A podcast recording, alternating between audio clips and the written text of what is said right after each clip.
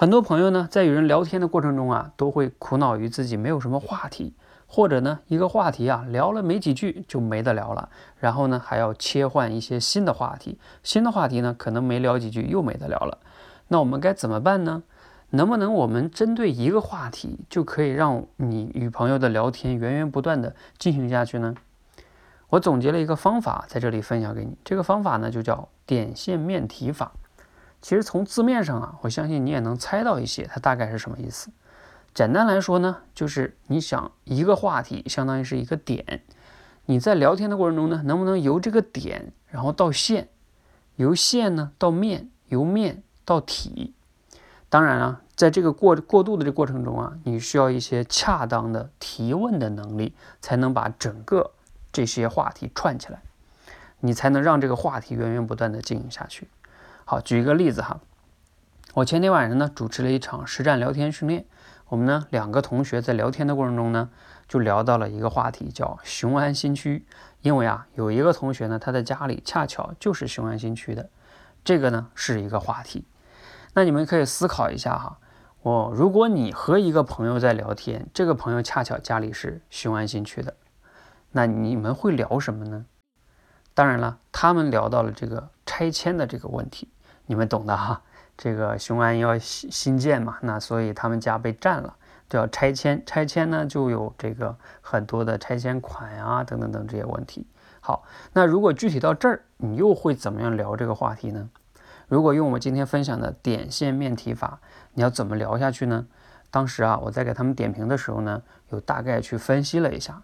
比如说，你可以按照这个呃拆迁这个问题呢，你可以按照时间线去想一想。因为雄安新区这个事儿呢，大概是三年前的事儿了。你可以问问他，哎，三年前你刚知道这个消息的时候啊，就是你家 要被拆迁了，对吧？要有补助款了，那你当时是什么样的一个心情和感受嘞？然后这三年的这个过程中，这三年的心情感受有没有些什么变化呢？其实你按照这条线哈，就可以有很多的可以聊的话题。好，这叫线。那怎么样叫面呢？由线再往横向的就扩展一下，就是面。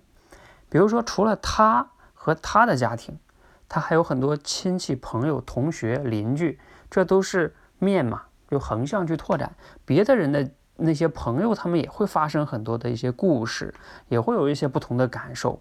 那这里边呢，又有很多好玩的可以聊的话题出来，这就是面。那怎么样到体呢？其实这个拆迁问题啊，你想一想，它的背后再往高升华一下是什么呀？就是人会突然间变得富有了。啊，也就像我们说的暴发户啊，那这里边再往深想一想是什么呢？这个像像你比较有运气好是吧？你这家被拆迁了，那你会有很多的钱，甚至呢，你还可以聊一聊这种命运的改变，还有什么时代的机遇。你想一想，这个雄安新区，嗯，就是一个本来是很普通的一个地区，突然间变成了国家重点的开发啊的一个地区，甚至跟北京相邻，是吧？